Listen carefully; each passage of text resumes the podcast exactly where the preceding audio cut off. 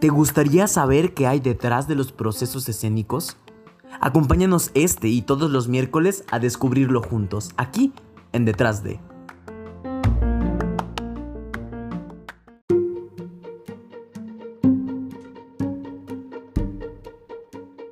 Hola, hola, espero estén muy bien. Mi nombre es Marco Martínez y les doy la bienvenida a este su espacio Detrás de. El día de hoy tenemos un invitadazo, un joven creador, dramaturgo, director, actor. Él es egresado de la Escuela Nacional de Arte Teatral. Ha escrito más de 20 obras de teatro, de las cuales 17 han sido montadas y publicadas. Ha actuado en alrededor de 20 puestas en escena y dirigido una veintena de montajes. Su trabajo se ha presentado en países como Alemania, Estados Unidos, España, Argentina, Uruguay, Colombia, Francia, Costa Rica, Singapur, entre otros tantos. Pues sin más ni más le damos una gran bienvenida a David Gaitán. Él es originario de Ciudad de México y el día de hoy nos acompaña para descubrir lo que hay detrás de su proceso de dirección. Acompáñenme, vamos con él. Hola, hola, estamos aquí el día de hoy con nuestro gran invitado David Gaitán que nos está pues dando esta, esta entrevista desde España. ¿Cómo estás David? Hola, ¿qué tal? Muy bien. Buenas madrugadas por allá. Buenas madrugadas, buenos días, está, está allá. No se sabe ni, ni, qué onda porque incluso todo el mundo está con el sueño de, de Santiago, ¿no? Sí, de acuerdo. Oye, pues eh, el día de hoy yo quisiera, yo quisiera este, hablar de, de, tu trabajo como director, ¿no? Eres, eres este, alguien multidisciplinario, ¿no? Que actúa, dirige y escribe y adapta, ¿no? Porque haces, haces como dramaturgia y también haces este, adaptaciones, ¿no? Uh -huh. Sí. Entonces, el día de hoy quisiera empezar hablando sobre tus estudios. Tú estudiaste psicología primero antes que actuación. Sí, no acabé la carrera, pero estuve un tiempo en psicología, un par de años. Después me salí de psicología y entré a la Escuela Nacional de Arte Teatral a estudiar la carrera de actuación. ¿Y, ¿Y, cómo fue ese cambio? ¿Por qué, ¿Por qué primero psicología? Pues la verdad que nunca tuve dudas de que de que yo quería ir para allá. Este, seguramente influenciado porque tanto mi padre como mi madre son psicoanalistas. Eh, y crecí en ese entorno en realidad. Eh, aun cuando tenía, tengo también eh, familia en el mundo del teatro, realmente eh, mi vida no ocurrió en ese contexto, sino más en, pues en mi casa, con mi papá y con mi mamá, que, que eran psicoanalistas. Mi, papá era psicoanalista, mi mamá es psicoanalista. Entonces, como que para mí un camino muy, muy adecuado, me, me entusiasmaba mucho irme, irme hacia allá. Eh, no me salí de psicología peleado para nada con, con la carrera o, o, o habiendo descubierto que en realidad no me gustaba. No, la verdad es que estaba, estaba muy contento ahí. Pero en paralelo, cuando salgo de la preparatoria, empiezo a entrar a cursos de actuación eh, mucho más serios que lo que eran los talleres de la preparatoria. Y, empiezo a descubrir algo que, que no, no, encontraba, que no había encontrado nunca en ningún otro lado. Quizá, quizá en el deporte nada más, pero, pero únicamente. Descubro unas posibilidades de, de, expresión, una manera de ver la vida, de plantear el mundo, de entender al ser humano que, que por supuesto que se complementaba con psicología, pero poner el cuerpo, habitarlo, eh, la, la, adrenalina que la escena implica, pues me, me, me sedujo eh, al máximo, al, al grado de, de, dejar psicología, un lugar en donde estaba feliz y, y empezar la aventura de, de, intentar estudiar actuación y, y, cayendo finalmente en la Escuela Nacional de Arte Teatral. También, también por ahí yo tuve un golpe de, de madurez o de insensatez, depende desde el ángulo en el que lo veas, pero como de, de decidir que, que, las artes escénicas sí, sí, eran un camino viable para, para el resto de mi vida, un poco, ¿no? Como más allá de que en el futuro uno pueda volver a cambiar siempre que quiera, pero eh, sí, como quitarle una cualidad de exotismo al hecho de, ser actor, actor de teatro además.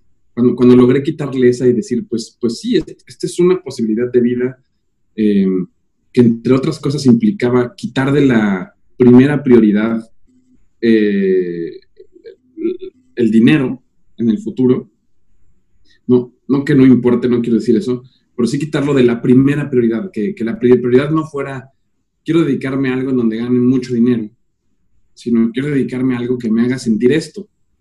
Y después buscaré ganar todo lo que pueda y así, pero sobre todo priorizar sentir esto y con la conciencia de que, de que esta profesión, salvo muy contadas excepciones, no, no va de la mano de, ese otro objetivo que nos enseñan a, a, anhelar y que, digo, más allá de todas las críticas en torno al sistema capitalista, el sistema económico y demás, eh, es normal que sea una aspiración, es una aspiración absolutamente legítima, la, del dinero, pero me parece mucho más importante la otra, la de la, libertad. Claro, la de tomar una decisión que, te hace feliz, ¿no? Que te llena, independientemente de lo de, esta situación de si va a haber dinero o no.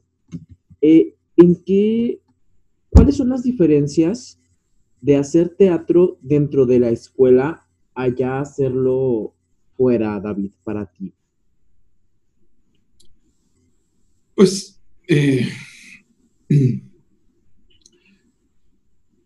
eh, hay, muchísimas. Em, de entrada siento que, en la escuela algo que después se extraña en el contexto profesional es que creo que en la escuela, aun cuando todo el tiempo todos y todas queremos hacerlo bien, sea lo que sea eso, lo mejor posible y hacer un, evento escénico potente. Eso ocurre desde que somos niños hasta que lo seguimos siendo de adultos. Si bien eso se mantiene, sí creo que en la escuela, aunque no se valore tanto en el momento, pero hay un, una cierta apertura a la experimentación que después tiende a perderse un poco como que en, la vida profesional. Eh, y, creo que hay que, luchar para que no se pierda, luchar contra uno mismo. De, pronto en la vida profesional todo se siente más, eh, más de vida o muerte, valga la, valga la expresión, este, pero se siente más, más determinante, más... Tenemos la fantasía, aunque creo que es falsa, pero la fantasía de que en cada montaje eh, puede ir nuestra reputación en cada personaje que actuemos, nuestra posibilidad de ser contratados o no de nuevo. Em, entonces, como que siento que esa carga en la vida profesional a veces puede ser muy pesada, a veces hace que la gente eh, decida abandonar la profesión por ello. Y cuando estamos en la escuela creo que hay otra idea de fondo, casi como de, más bien estamos pensando en todo lo que puede pasar si nos va bien, si nos sale bien. Eh, pero como que pensamos en positivo en caso de, caer de pie. Y como que si tropezamos, pues al fin de cuentas la escuela es para eso, como que hay una apertura hacia, hacia el error que, aceptamos mucho más. Entonces, em, en ese sentido, es, es, envidiable el contexto de generar, el contexto académico para generar teatro. Sin contar, por supuesto, una serie de problemas que uno no sabe que existen hasta que deja la escuela, como eh, la eh, odiosa aventura de conseguir un buen espacio para ensayar, de lograr coordinar las agendas de todo un equipo, de tener que depender de un presupuesto, además de que, de que tu vida profesional y, tu vida diaria ya depende de, de tu trabajo de manera directa, entonces uno no puede hacer las mismas concesiones a veces consigo mismo y con el equipo que, que, nos permitimos cuando estamos en la escuela. Em, o sea, fundamentalmente creo que diría, el mejor momento para hacer teatro es el, académico. pensando en esto que estoy diciendo. Por supuesto, es increíble hacerlo afuera también, pero, hay una serie de, de libertades que, que, que, se van perdiendo o nos vamos quitando un poquito. Claro, sí, sí entiendo esa parte, que ya, ya afuera tienes esta, pues no responsabilidad, pero como, como tú bien dices, ¿no? Estás, estas presiones o estas cosas que, que a veces, y bueno, no a veces, nunca tenías en la escuela. Iba a la familia a verte, no estabas pensando como qué, qué va a pasar con la taquilla, ¿no? Eh, tenemos que vender boletos o no sé, como un montón de cosas que al salir de la escuela empiezas a ubicar y dices, wow, nadie me preparó para esto. ¿Cómo llegas? Tú estudias actuación en la ENAD, ¿no? Entras a la, a la, eh, a la carrera con modalidad de actuación. ¿Cómo llegas a la dirección, David? Pues fue mi, mi, mi, salto a la dirección, por así decirlo, fue en, términos muy pragmáticos. Fue cuando estábamos en la carrera, un, grupo de personas decidimos juntarnos para hacer una obra juntos, algunos de los que, los que íbamos en el mismo grupo. Y primero como que nuestra aventura consistía en buscar quién nos dirige, ¿no? Como, como, como con tantos colectivos, ¿no? Que, que, primero hay una búsqueda como de acercarse a alguien que, a quien se admire y decirle, oye, nos gustaría que tú capitanearas nuestro barco, aquí nos tienes, somos todos tuyos. Por supuesto que también uno muchas veces va con, con artistas que están en un circuito que a veces no facilita la idea de entrar en el largo y, e intenso viaje y demandante viaje que es hacer una obra de teatro con un grupo de estudiantes. Em, entonces, bueno, después de, hacer esa búsqueda y, fracasar, Esto, realmente ante, ante el deseo de, que queremos hacer nuestra obra y queremos estar en escena y tenemos que que articularla nosotros. Eh, primero de manera colectiva empezamos a montar la obra entre todos, como, como podíamos, con las conversaciones que eso implicaba, con los problemas de, liderazgo, de falta de liderazgo, de un poco lo que pasa en todos los, colectivos y que creo que son discusiones y momentos que, son profundamente eh, fértiles y reveladores eh, para bien y para mal de, lo que es hacer teatro pasamos por ahí, salimos bien librados, tanto que empezamos a hacer otra obra y otra obra y otra obra con, con, ese equipo. Y eventualmente, eh, insisto, de, de, entrada impulsado por la motivación de querer actuar y de querer hacer una obra para poder actuar y estar en escena, empezamos a, a, a dirigirnos entre nosotros. Luego como que yo planteé la posibilidad de que, de que me gustaría dirigir, el equipo estuvo Em, eh, de acuerdo con eso y muy apoyador. Primero dirigía mucho y yo, y yo también actuaba y también escribía, como, como, que, como que la multidisciplina en realidad empezó ahí, porque escribir salió de la misma motivación, eh, de, bueno, ¿qué vamos a montar? Pues escribamos nosotros una obra y, y después de hacerlo era someterlo a tantas asesorías como pudiéramos, a tantos ojos, de tanta gente como, como, nos interesara, todos nos acercábamos y les decíamos y les dábamos a leer y los invitábamos a ensayos y los invitábamos a tomar un café para que nos dijeran todo lo que pensaban y tomábamos nota. Luego íbamos, íbamos nosotros al ensayo para ver qué de lo que nos habían dicho queríamos corregir y qué no, con qué estábamos de acuerdo y con qué no. Y, y, y ahí se, se, va depurando la, la, la, la aventura, pero para, responder más puntualmente a lo que me decías, tanto escribir como dirigir fue motivado de inicio por el deseo y la necesidad de actuar, de, hacer una obra y actuar. Y luego, en el camino de hacerlo, eh, se me reveló lo que quizás lo que más me entusiasma de dirigir, que es la oportunidad de ser muy específico con, un punto de vista sobre algo, sobre el mundo.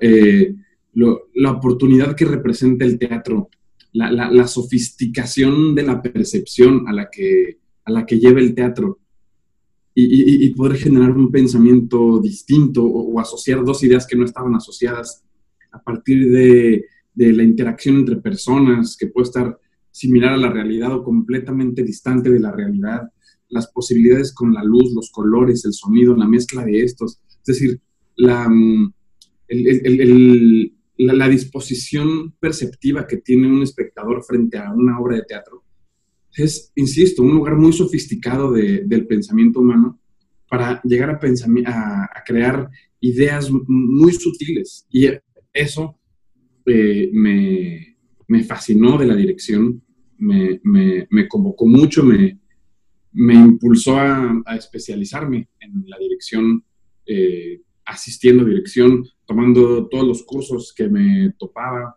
y por supuesto dirigiendo obras y por supuesto viendo obras y tratando de, imaginarlas desde ese ángulo, como imaginar qué, qué, planteó la directora en esta obra para llegar a esta idea increíble.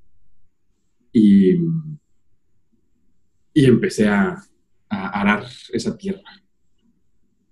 Me parece un, un, trayecto muy, muy interesante, ¿no? Como a partir de, y que a muchos les pasa, ¿no? A partir de la necesidad de, de actuar, ¿no? O de dirigir, en tu caso fue la actuación y te llevó a estos, a estos lugares, ¿no? Pero hay gente que dice, no, pues yo, por ejemplo, a, conozco gente que le pasó que quería actuar y terminó dirigiendo porque nadie quería dirigir, ¿no? y, encontraron que ellos les, gustaba la dirección. Entonces me parece que... perdón que te interrumpa, entre, hay muchos caminos. Eh, también hay quien reconoce gran afinidad por el teatro y el fenómeno escénico y junto a eso tiene un rechazo muy claro y muy consciente al hecho de estar en escena y, y actuar y es absolutamente legítimo. De hecho, yo creo que es muy sano cuando alguien reconoce eso, porque en México al menos parecería que la vía obligada para entrar al teatro es la actuación, cuando no necesariamente hay gente que, puede rechazar ese, ese ser visto, que es la escena, pero abrazar un ser visto desde otro ángulo, que no implique poner el cuerpo y, es muy legítimo también. Sí, claro, el, teatro es muy vasto, para, ahí para todos, ¿no? Este, yo quisiera preguntarte, eh, ¿en qué punto de tu vida pues, ahora yo, yo he seguido algunos de tus montajes y todos o son adaptaciones tuyas donde, donde tú este, pues le metes mano al texto, ¿no? Haces el texto propio. Ah, eh, ¿En qué punto de tu vida dirigirías un texto que no fuera tuyo, sino que fuera de otro dramaturgo? ¿Ahora lo estarías contemplando? Sí, ya lo he hecho. No, no, no, no, no es algo que, que me sea ajeno si bien la mayor parte de mis direcciones es dramaturgia propia, ya sea dramaturgia original o, adaptaciones de, un material previo, eh, eh, dirigí Sentido eh, de, una dramaturga sueca, Katia Brunner. He dirigido textos de, un texto de Luis Enrique Gutiérrez Ortiz Monasterio, de Legón en Jalapa, Chato Mackenzie. En fin, y, tres o cuatro ejemplos más de lecturas o montajes. Entonces, no, me es un mundo ajeno. Es cierto que para mí dirigir un texto ajeno, eh, siento que me implica un ejercicio de entrada mucho más técnico que, que de entrada, ¿eh? después me involucro, porque si no, no tendría sentido, me, me, involucro con toda la víscera, pero por de entrada es algo mucho más técnico que eh, digamos, como, de un impulso artístico en el sentido de yo quiero generar esto en el espectador y para generar esto, entonces voy a hacer esta obra.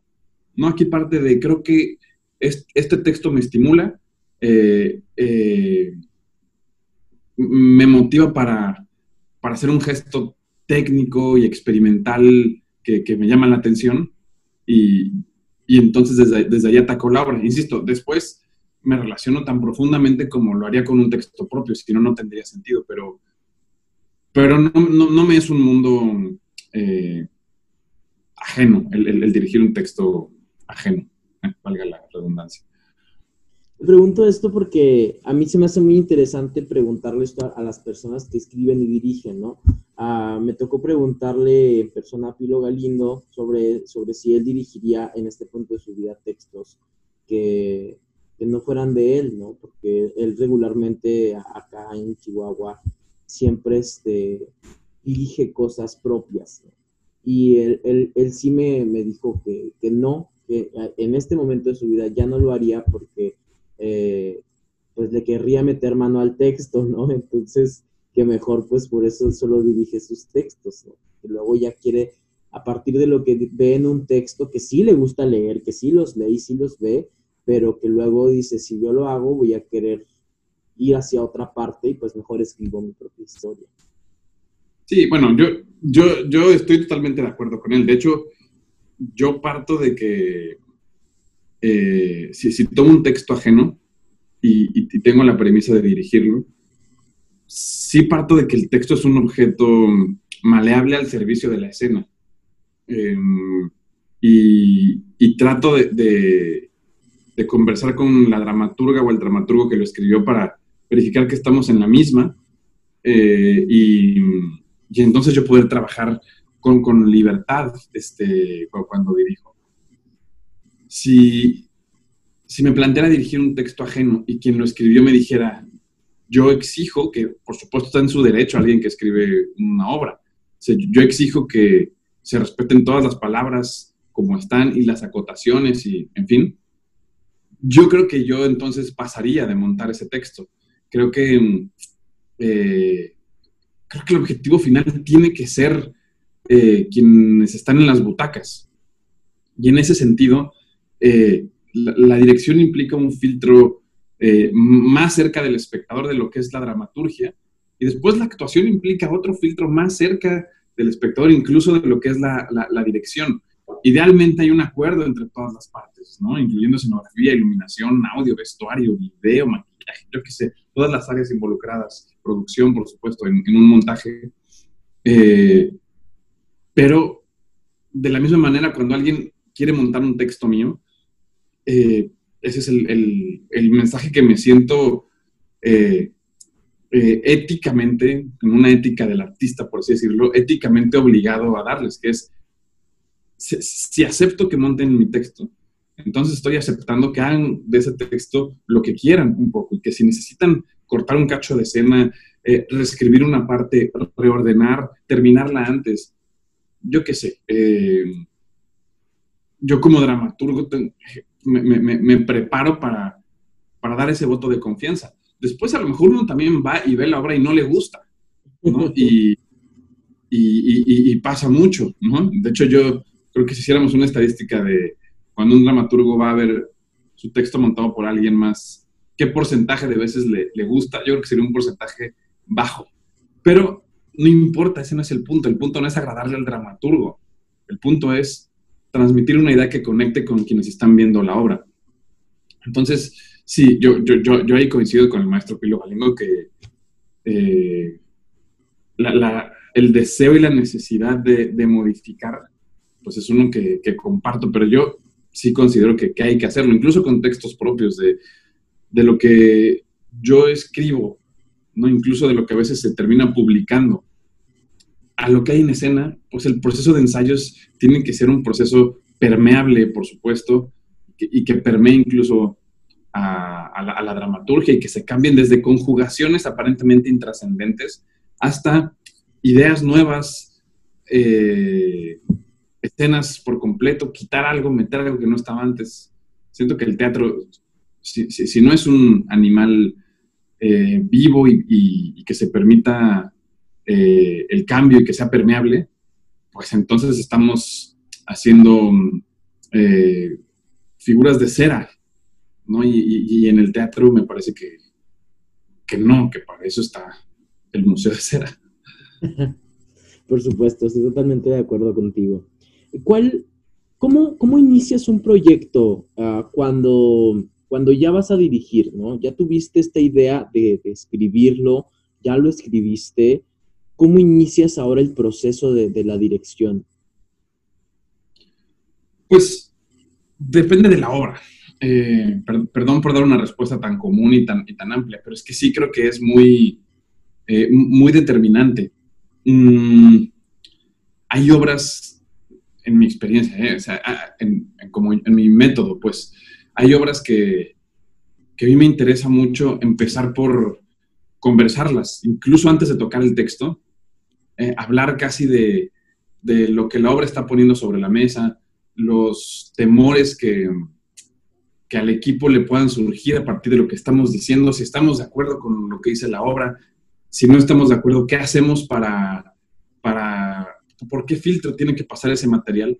Para que al final del día el discurso que la obra comunica sea el discurso de todas y todos en, el equipo y que, y que todo mundo esté con toda la confianza y todos los argumentos para poder, respaldar lo que está ocurriendo en la escena. Entonces yo creo que hay obras que ameritan eso. Primero, muchos días de, conversar sin siquiera entrar a la obra, de, ver, de, leer libros, ver películas, compartir referentes, intercambiar artículos, invitar a gente al proceso para que nos diga eh, un poco más sobre un tema o el otro. Cuando con Martina Costa hicimos la velocidad del zoom del horizonte, primero tuvimos una conversación con, eh, un especialista en física cuántica para que nos dieran una primera idea de, qué es a lo que podíamos jugar, dónde estaba la ciencia en, en, este momento, en un tono de divulgación, pero lo suficiente como para poder después transmitirlo a la escena nosotros. Entonces, hay, obras que empiezan así, hay, hay, otras que empiezan antes de que empiece el texto, antes de que llegue el texto, eh, empezamos a jugar en escena, a plantear premisas y después se busca hacer una dramaturgia exprofeso para esas dinámicas. Em, hay otras en donde empezamos haciendo con la obra en la mesa, leyéndola, haciendo análisis de texto, casi al punto de montar una lectura dramatizada para después eh, ponerla en escena. Genuinamente creo que si, si está trabajando con actores profesionales, con estudiantes, con un grupo amateur, con gente que nunca ha hecho teatro, como que cada uno implica ataques diferentes. Creo que la idea de, tratar de decir, para dirigir una obra se sigue esta receta, sería muy, muy peligroso, muy, equivocado y estaría destinando muchos procesos a entrar por una puerta por la que no caben. Em, entonces, sí, cambia mucho. Lo que creo que tratando de encontrar puntos en común, como cosas que te diría son importantes que con distintas estrategias, pero objetivos que tendrían que lograrse en cualquier caso, es em, que todo el mundo esté claro con la obra que se quiere hacer. Em, que, todo el mundo sepa hacia dónde estamos apuntando, cuál es la idea con este proyecto. Eh, que cualquier idea es legítima, desde el entretenimiento, la denuncia, eh, la confrontación, yo qué sé, hay, hay, hay, muchas posibilidades, pero que todo el mundo esté claro con eso, que, que todo el mundo sienta que las líneas de comunicación están abiertas, que, eh, que las preguntas son bienvenidas, que el punto de vista de todos es importante y, bienvenido. Y, no solo eso, sino incluso que transmitir, transmitirles y, subrayar la importancia de que asuman la responsabilidad artística cada una de las personas ahí y ponga sobre la mesa lo que piensa, con lo que está de acuerdo y con lo que no está de acuerdo, eh, su voluntad para conciliar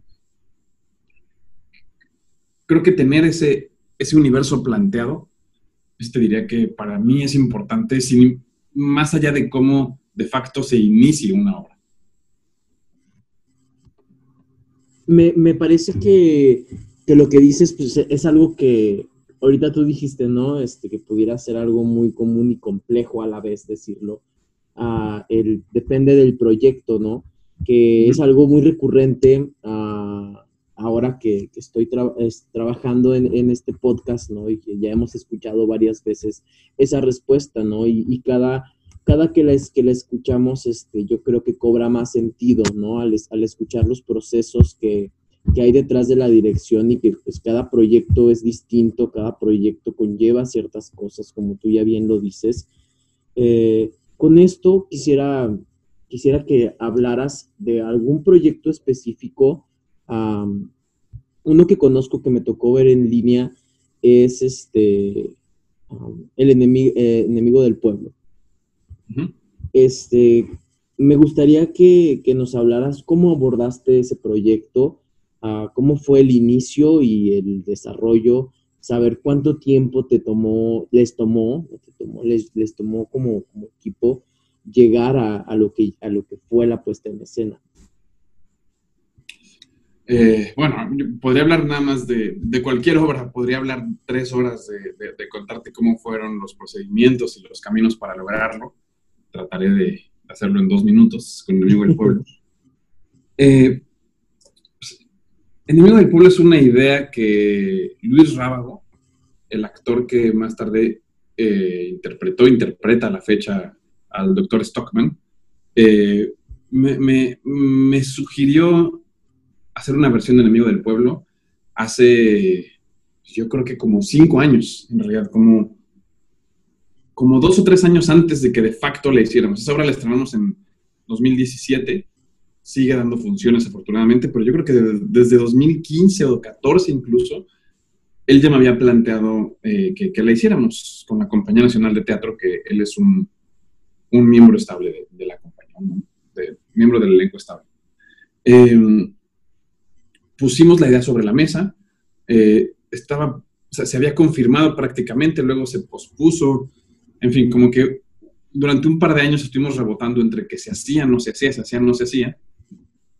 Y cada vez que se iba a hacer, yo como que sentía la necesidad de, de en la reescritura que yo quería hacer de, de la obra, que, que, esa es como la manera en que, en que, que yo sé entrarle a, a, a, los clásicos y a textos que están ya planteados, desde, los griegos como Antígona, que estoy ensayando ahora acá en España, como, eh, como enemigo del pueblo, como Ricardo III cuando entré con Shakespeare, en fin. En, en la reescritura, cada vez que parecía que el proyecto se iba a hacer, a mí me interesaba hacerla en torno a un universo particular. En algún momento fue al inicio eh, la figura de Donald Trump y cómo estaba ascendiendo en sus posibilidades de ser presidente de Estados Unidos, cosa que pensamos que jamás ocurriría luego ocurrió. Em, eh, en fin, fueron distintos momentos sociales los que decía, creo que me gustaría hacerlo en torno a esto. Para cuando finalmente la hicimos, eh, no diría que la obra es en torno a, algo concreto, finalmente el texto de Ibsen ya es, eh, digamos, un, una obra maestra sobre la doble moral, que, por supuesto es el tema, eh, pero la puesta en escena, el, mecanismo de las pistolas de burbujas que tenían los espectadores para manifestar su reprobación con el protagonista cuando lo consideraran, eh, muchas decisiones tomadas con Alejandro Luna, que hizo la escenografía y la dirección, el, gran maestro Alejandro Luna, eh, muchas de ellas sí estuvieron supeditadas al momento en el que hicimos la obra y que seguramente años antes hubiera sido diferente. Entonces, finalmente se confirma que la vamos a hacer, que la estrenamos en 2017. En ese momento yo escribo el texto, que me interesaba hacerlo ya, ya que supiéramos qué iba a ser, precisamente para tener la certeza de que estábamos hablando de, del presente. ¿no? Eh, yo, yo, siempre siento que, que las obras envejecen muy rápido, las propias al menos lo que escribí hace tres años muchas veces ya me, resulta eh, poco vigente. Entonces, tengo mucho, en medida de lo posible trato de empujar a, que si voy a estrenar una obra nueva, escribirla, casi terminar de escribirla para empezar a ensayarla al día siguiente, si es posible. Em, entonces, bueno, empezamos a, a, a, Enemigo del Pueblo. Fue una producción, es una producción de la Compañía Nacional de Teatro de México cosa que permite un contexto eh, muy inusual, eh, gratamente inusual de, producción, desde eh, certeza geográfica, donde sabes en dónde ensayas, sabes que hay espacio, sabes que los actores están disponibles, sabes que hay especialistas en todas las áreas de producción para respaldar tu montaje, sabes que hay un presupuesto, sabes que hay una temporada que no dependerá tanto como puede ser una sala independiente de, ciertos factores. Eh, en fin, es, un lujo trabajar en la compañía nacional, es, este, una estabilidad eh, increíble. Si empezamos a hacer la obra, esa obra fue, por ejemplo, de las obras en donde a mí me interesaba hablar mucho con todo el equipo de lo que yo pretendía eh, activar en el espectador, el problema en el que me interesaba meter al espectador, el rechazo posible que la obra podía generar, las lecturas eh, eh, desde un ángulo, las lecturas negativas que desde un ángulo, no, no sé bien qué adjetivo usar, pero digamos particularmente crítico, podía suscitar la obra, las respuestas a, preguntas que seguramente iba a, detonar, en fin, era una obra así, ¿no? Que, tenía un riesgo particular en el, discurso y que es lo que a mí me, interesaba poner sobre la mesa. y después, con la compañía en particular, esa obra en particular, ensayábamos prácticamente todos los días. Eh, entonces, como que son, son procesos que permiten ser muy concentrados, ir, ir muy al ajo, tener a la gente pensando en, en la obra, eh, actores, eh, la dirección, el resto de las áreas, pensando mucho en obra, pensando todo el día en la obra. Entonces, por lo mismo, eso activa posibilidades creativas y de pensamiento muy, muy interesantes. Entonces, estrenamos en 2017. En la Ciudad de México hemos dado, creo que, cuatro temporadas ya. Felizmente siempre han sido muy concurridas. Ha girado mucho por el país, ha girado mucho en otros países también. Entonces, es, un proyecto que, ha tenido buena estrella, felizmente, Enemigo del Pueblo. ¿Cómo, ahorita que ya mencionas a la compañía nacional, Ah, ¿Cómo y a los cuántos años fue tu llegada a dirigir en la Compañía Nacional de Teatro? Pues en el 2017. Eh, si, bien el proyecto eh, antes, fue en el 2017 y yo estrenamos en, en septiembre de 2017. Yo acaba de cumplir 33 años cuando, cuando finalmente estrenamos. Eh, si se hubiera hecho cuando se planteó, seguramente hubiera sido como con, no sé, como 30 años iba, iba a tener en ese momento. Pero fue, fue con 33 años estrené Enemigo del Pueblo, que hasta ahora ha sido la única colaboración que yo he hecho con la compañía nacional. Ok. Sabes que había visto algunas este, semblanzas tuyas por internet donde mencionaban que habías trabajado otros proyectos con la compañía nacional pero entonces en realidad únicamente has trabajado ese proyecto de la mano de la compañía nacional. Sí, sí, sí, seguramente fue ahí algún error de redacción. Sí, quizás. De la lanza, pero sí, el único proyecto ha sido este, Enemigo del Pueblo, que ha sido un proyecto, insisto, que nos ha durado tres años y sigue vivo y seguimos girando, entonces eh, ha sido un proyecto increíble, de los que uno quisiera que fuera todo. Es un proyecto que ha conectado mucho con la gente, ¿no? Yo, por ejemplo, eh, me enteré que iba a estar en Guadalajara y tengo unos amigos allá y le digo, córrele a ver esta obra de, David Gaitán. Yo todavía ni la veía, ¿no? Pero ya sale de, la obra y me manda mensaje, muchas veces por avisarme, estuvo fantástica. Que creo, creo que mucha gente conecta con, con, el texto, con la propuesta, ¿no? Sí, sí se conecta muy, de una forma muy, muy humana con, con la propuesta escénica. ¿Cómo cambió el proceso de tu dirección al trabajar dentro de la compañía nacional?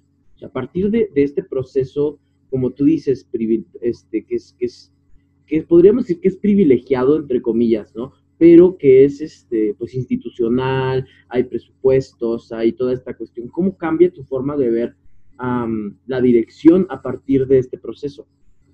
Eh, pues o sea, cambió tanto como cambia con, cualquier proyecto. No, yo no, no ubicaría en la particularidad de la compañía nacional algo eh, como una revelación distinta a, hacer un proyecto independiente o hacer un proyecto con la UNAM o con la Coordinación Nacional de Teatro eh, o, en otro país, eh, como, como tengo la suerte de estar haciéndolo en este momento, por ejemplo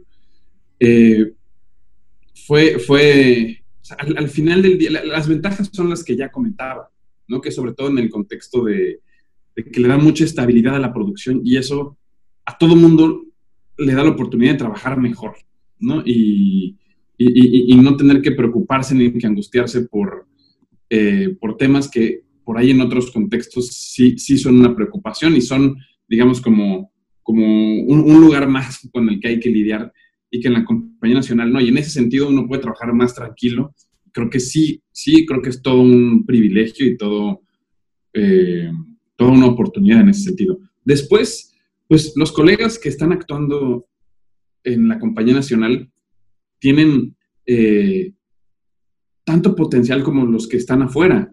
Eh, y al mismo tiempo tienen las mismas angustias que la, que la gente que está fuera de la compañía nacional.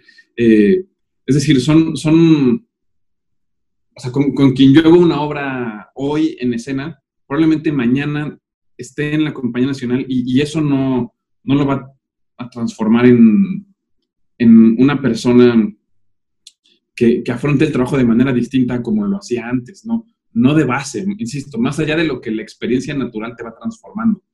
Eh, entonces, creo que en todo caso, la, noticia, y esto lo digo con cierta ironía, pero la, noticia es que la gente era igual que como es fuera de la compañía nacional. Eh, insisto, los mismos miedos, los mismos eh, problemas, los mismos descubrimientos. quizá la diferencia es que como, como es un equipo que convive entre sí mismo tanto, hay, unos puentes construidos a los que eh, de entrada yo como externo, como finalmente eh, la dirección siempre somos invitadas e invitados a, en la compañía nacional, pues hay, hay algunos vínculos que uno no conoce de entrada y que, y que tarda más en entrar, pero de cualquier manera la dirección siempre es un trabajo sumamente solitario. Yo creo que es el trabajo más solitario del mundo, de hecho, en donde eh, es una responsabilidad que no se comparte con, nadie, aunque sí, este, es decir, aunque, como comentaba antes, se busque hacer que todo el mundo sea parte del discurso, todo el mundo esté en el mismo barco, pero al final del día sí que hay una visibilidad distinta que sobre todo deriva en, una sensación de, mucha soledad, porque tampoco, eh, tampoco eres parte, y creo que está bien que no ser parte de, del desmadre de los actores, de las bromas de los actores, de los chistes. Tú eres el sujeto de, esos chistes, tampoco tanto con los creativos. Em, frente, a una duda, eventualmente todo el mundo voltea la cabeza para que tú la respondas y, y, eso, por supuesto, acentúa cierto aislamiento en, en la dirección. Entonces, regresando a lo que me preguntabas de la compañía nacional, te diría que fue un proceso como como cualquier otro, tan, tan gozoso como, como cualquier otro, con el privilegio de, la estabilidad que es producir en la compañía nacional. ¿Cómo definiría, a partir de esto que, que, tú, tú ya hablas, ¿no? De, me, me gustó mucho esta parte que, que, dices que es un proceso solitario, porque sí, aunque concuerdo contigo totalmente, aunque hagas toda esta labor de, de, escuchar, de ver las propuestas, a final del día eh, tienes que tomar decisiones, ¿no? Tienes que, decidir, escoger cosas, ¿no?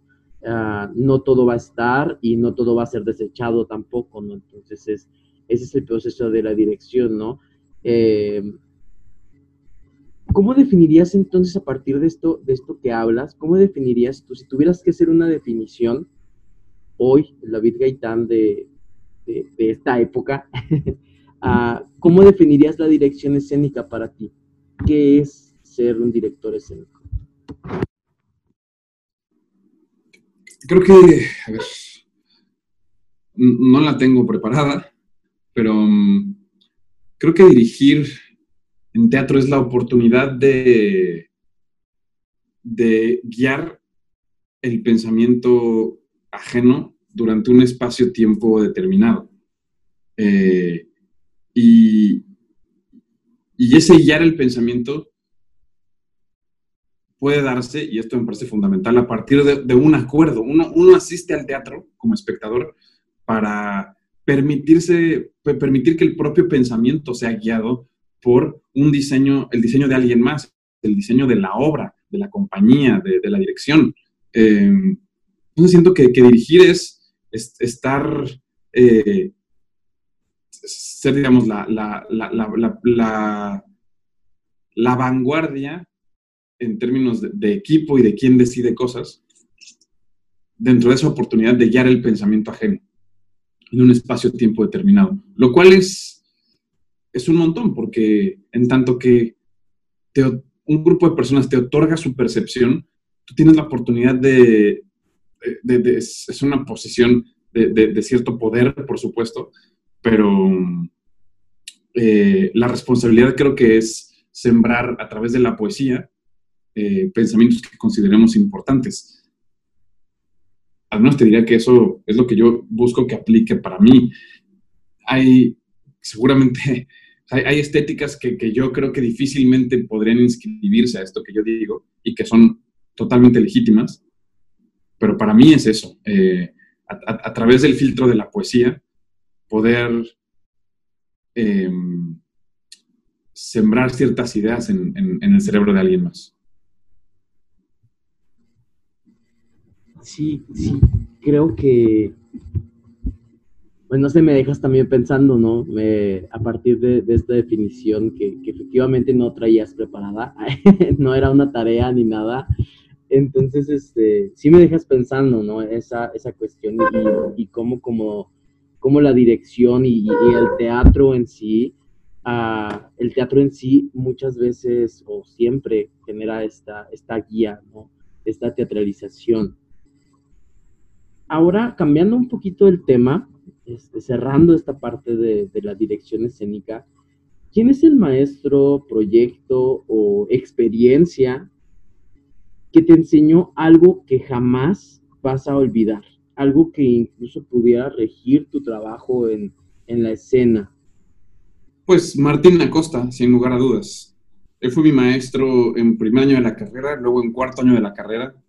Fue el primero que, me invitó a colaboraciones profesionales eh, como, como de, primera división, por así decirlo. Primero como traductor, luego como actor, luego como dramaturgo y luego, una mezcla de las anteriores al paso del tiempo. No, solo fue maestro ahí, sino que después la colaboración con él ya en el contexto profesional, eh, pues yo, mi, modelo para dirigir, eh, esto que me preguntabas de cómo se dirige una obra, las diferentes formas de dirigir una obra, cómo comunicarte con los actores, qué, es importante, las certezas que es importante comunicar en un camino, pues mi gran ejemplo ha sido Martín, ¿no? que además ahora eh, con mucho orgullo lo, eh, lo considero eh, un, gran amigo, pero sin duda es como mi, padre artístico y mi gran influencia eh, en, cómo mirar el teatro, desde dónde, lo que vale la pena priorizar frente a lo que no. Em, en fin, es, frente a un problema a la fecha sigue siendo la persona a quien recurro para contarle que estoy atorado con esta escena o que tengo un problema con un actor así o, lo increíble que es cierta actriz. Em, sigue siendo mi conversación y, la voz que me da norte, ¿no? Martín fue mi brújula y, lo sigue siendo. Entonces, sin lugar a dudas, es, es, la persona que mencionaría frente a lo que me preguntas. Por supuesto, después he conocido muchísima gente de mi generación y de otras generaciones y trabajado con otros colegas y, otras artistas que, que, me han enseñado la luz muchísimo y, me han enseñado cuando me equivoco y cuando acierto y, todo. Entonces, vamos, podría ser una lista más larga, pero insisto, a la cabeza está Martina Costa. Ahorita que hablas sobre, sobre las equivocaciones, Ah, pasa mucho eh, en muchos contextos en, los estados, no sé en Ciudad de México cómo sea, ah, pero sí ubico en algunos estados que muchos, muchos de los creativos, actores, iluminadores, etc., ubican al director como la cabeza máxima que nunca se puede equivocar. ¿Tú qué piensas ah, de eso? Pues entiendo entiendo que se le ve así al director. Eh, yo creo que toda persona que dirija, en alguna medida, tenemos esa misma expectativa con nosotros mismos, como que la, idea es tratar de, no equivocarnos, valga, eh, valga el sinsentido que eso hace en el arte, ¿no? Pero, pero yo creo que la idea siempre está sobre la mesa. El asunto es que eso es humanamente imposible.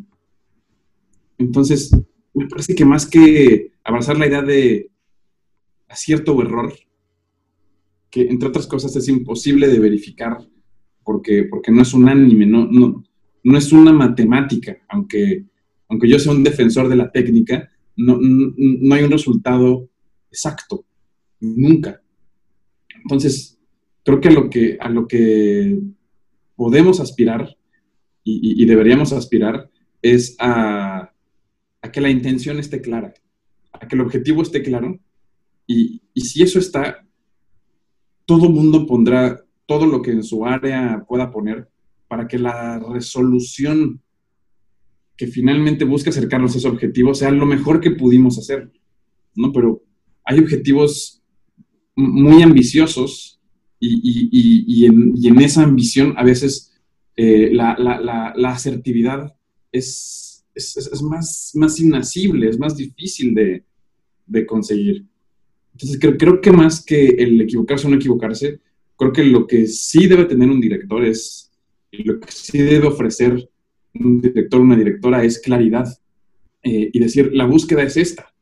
Vamos a probar, por supuesto va a haber un ensayo y error, un proceso, un proceso de ensayo y error, pero dentro de este universo, acotado por estos límites, eh, persiguiendo esta idea. Eh, y después, también toda obra depende del equipo que la contiene, no solamente de quien la dirige. Y frente frente ese universo acotado que, quien dirige propone, pues después siempre el resultado dependerá de lo que cada quien en su respectiva área eh, investigue, encuentre, ponga sobre la mesa. Al final, quizá quien dirige también es quien organiza eso para que sea lo que va a terminar por ser para el espectador, pero creo que lo que tendríamos que exigirle a quien dirige es claridad, no tanto hacerlo bien. De, de hecho, yo creo que habría que alejarnos de esa idea, porque si pensamos en hacerlo bien, si, si, si, está organizado así nuestro objetivo, a lo que terminaremos por llegar es a, un universo completamente falto de riesgos. Eh, y, el hacerlo bien va a ser igual a hacer lo que ya vimos que funcionó, a tratar de acercarnos a eso que ya vimos que funcionó. Y, y en el mejor de los casos va a terminar resultando en una obra absolutamente inofensiva eh, absolutamente eh, correcta y por lo tanto potencialmente muy aburrida. Pero hay que, eh, o sea, quien, en este de quien lo hace mal, siguiendo un poco con este juego medio ontológico, pero este de quien lo hace mal, de quien fracasa, yo creo que el fracaso, todo fracaso lleva consigo la medalla del riesgo. Y eso es algo que hay que valorar y no solo hay que valorar, hay que promover eh, que, la gente se atreva a correr el riesgo del fracaso. Cuando hablamos de riesgo, siempre el riesgo es ese, que, no funcione. Eh, pero hay que correr ese riesgo porque si, si el escenario no es ese fracaso, lo cual también es siempre, hay que entrecomillarlo, pero si no es ahí, entonces lo que ocurrirá es un episodio escénico revelador, porque no, no, va a ser muy distinto a lo que ya conocía la gente, o sea, el espectador, eh, y por lo tanto le va a dar el increíble efecto de la revelación, que yo creo que eso es a lo que acudimos al teatro en el fondo, es lo que vamos deseando. Ocurre más o menos, eh, pero, pero me parece que esa es una apuesta muy digna. Y para poner las monedas ahí, hay que arriesgarse a que no solo no sea revelador, sino que resulte inaccesible, críptico, aburrido, repetitivo, ofensivo, agresivo, eh, una mezcla de las anteriores, yo qué sé. Pero, pero en tanto que, que corremos ese riesgo, puede, podemos otorgar el, el gran regalo que es la revelación o evitar la gran depresión que es el fracaso. Sí, este, creo que, que hablas de algo muy, muy interesante, ¿no? Eh, el, hecho de, del fracaso, ¿no? De, siempre querer hacer esta fórmula que salga bien y que sea un producto, entre comillas, digno, ¿no? Cuando realmente eh, el arte, el teatro busca siempre la experimentación, las formas, ¿no? Formas poéticas siempre eh, eh, una nueva exploración de, a lo mejor son las mismas, las mismas temáticas, las, las mismas situaciones, pero vistas desde otro punto, ¿no? Y eso es lo, lo importante dentro del teatro, las, las perspectivas.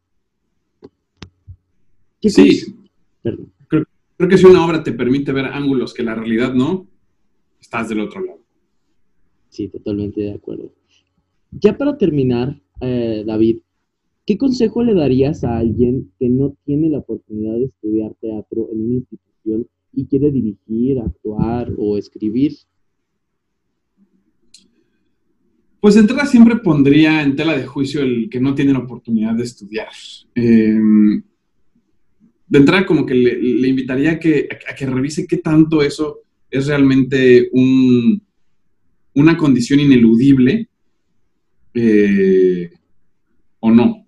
O yo, yo, yo en general sí soy un, un creyente de que los procesos académicos sirven mucho, ¿no? Si, si, bien no, no, para nada diría que es la única manera de acceder al vasto mundo de lo que es el teatro en nuestro país, para nada es que sea la única manera, pero sí creo que es el contexto que te da las alianzas con las que después podrás hacer algo. Creo que eh, compacta un proceso de entendimiento de la escena que fuera de ella puede tomar mucho más tiempo. Creo que un proceso académico te, da sobre todo la conciencia de eh, qué implica hacer teatro, qué implica en términos de, intimidad con las personas y de, y de, que llegas a conocer sus frustraciones, sus miedos y los propios se ponen sobre la mesa eh, de una manera que, muy pocas otras profesiones lo exigen, porque, porque tiene algo de, de, de, salvaje y de violento, por supuesto, la idea de exponerme y mostrar mi fragilidad frente a otra persona, pero siento que eso se aprende sobre todo en la escuela de teatro y es un contexto en donde, donde te dicen esto es así y está bien y es un lugar seguro y, y, y hay que ser este, empático y amoroso con quien manifiesta su fragilidad. De otra manera, la vida, y es un impulso sensato, nos lleva a, poner defensas, ¿no? Porque por supuesto que yo no tengo por qué mostrar mi fragilidad eh, en un contexto que, no está ahí para ello, es ponerme en riesgo. Eh, pero creo que, sí, creo que un proceso académico te enseña lo que se necesita para hacer teatro, desde, desde la intimidad que mencionaba, los tiempos que implica, eh, eh, lo que cuesta eh, en, tiempo humano, en tiempo económico.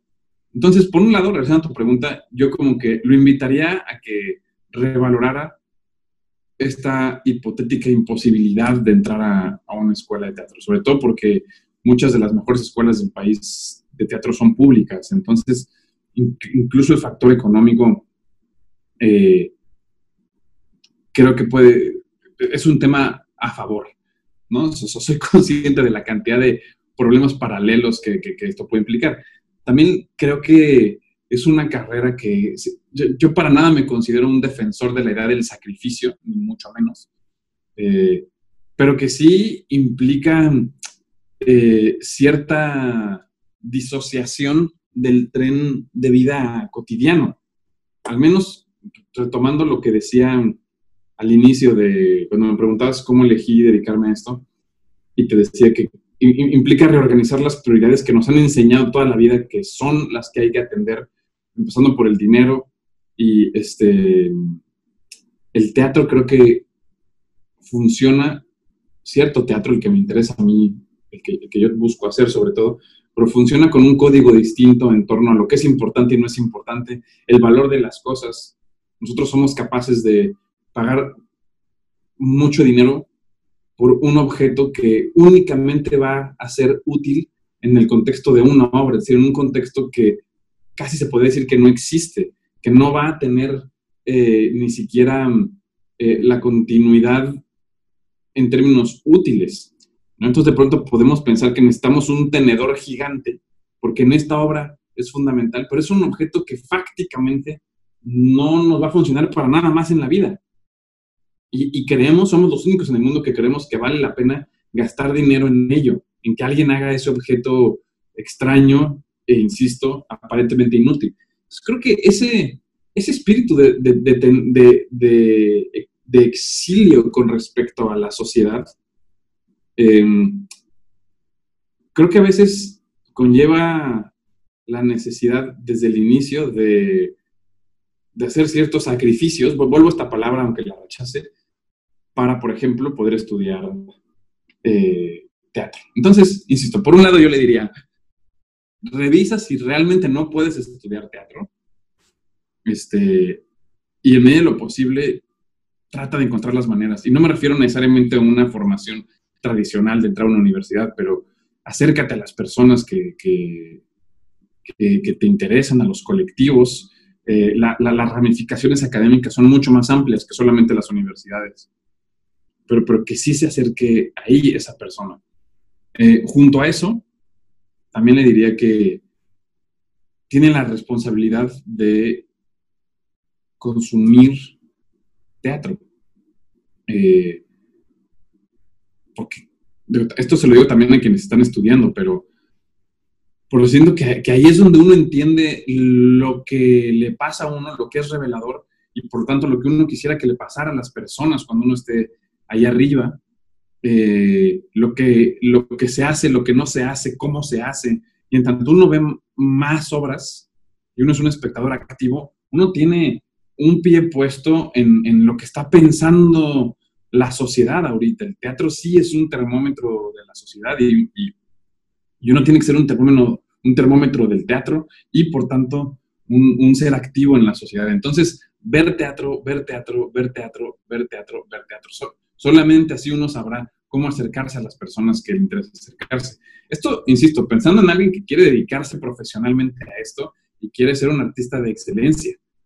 Em, y después buscar acercarse a procesos en donde vea desde adentro cómo se construye el teatro. Es decir, em, eh, eh, hacer lo que sea necesario para poder estar en la sala de ensayos. ¿no? Me parece, implica asistir, asistir, pedir el favor, este, trabajar de técnico en un teatro. En fin, hay, hay múltiples vías, pero hay que estar ahí para entender cómo funciona.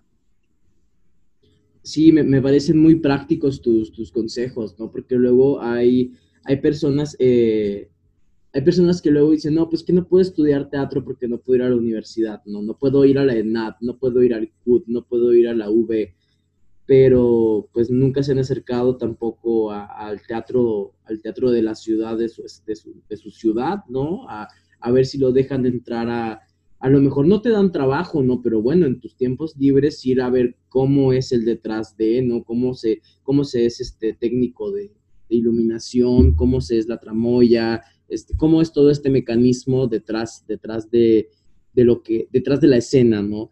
Y estos, eh, estos, estos este, procesos de ir a, pues de estar, yo lo diría casi estar este, al acecho, ¿no? Estar al acecho de, de estos procesos que mencionas, ¿no? De ya está montando este, tal persona con una puesta en escena y me interesa ubicar este, cómo, cómo genera sus procesos y pues arriesgarte, ¿no? Este, decía alguien que entrevisté hace poco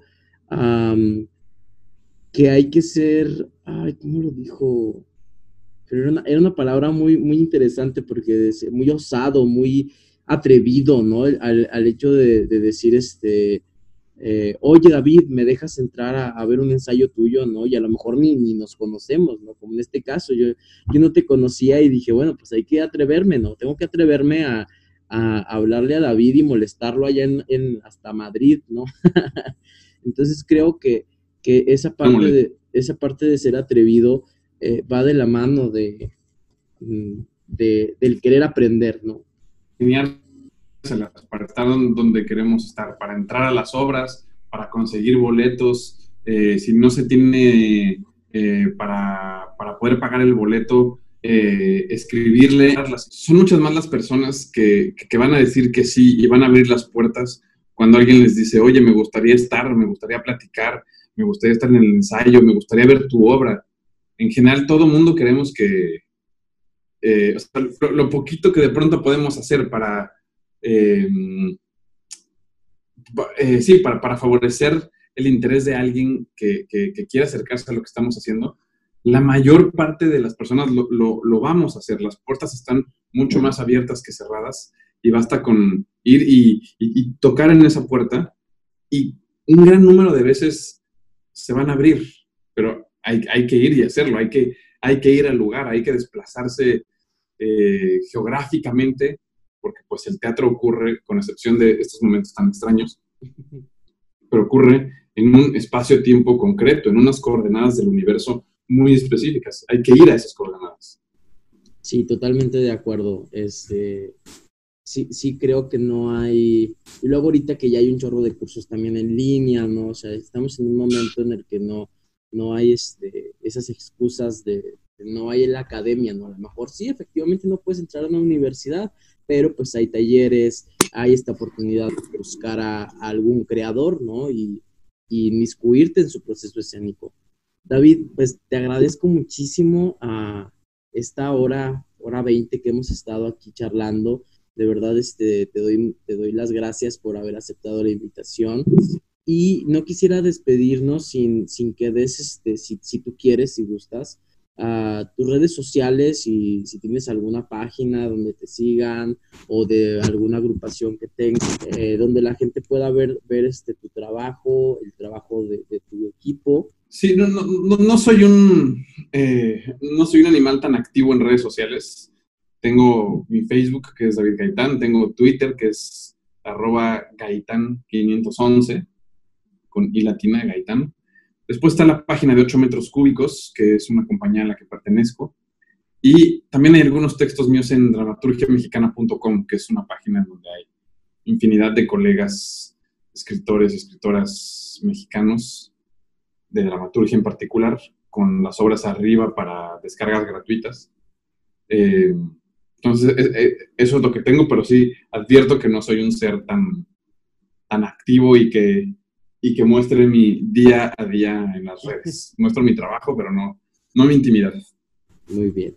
Muchas gracias, David. Te, vuelvo a agradecer este, esta, esta charla que tuvimos el día de hoy. Gracias por pues, darnos este momento. No, al contrario, gracias a ti por plantearlo y estamos en contacto.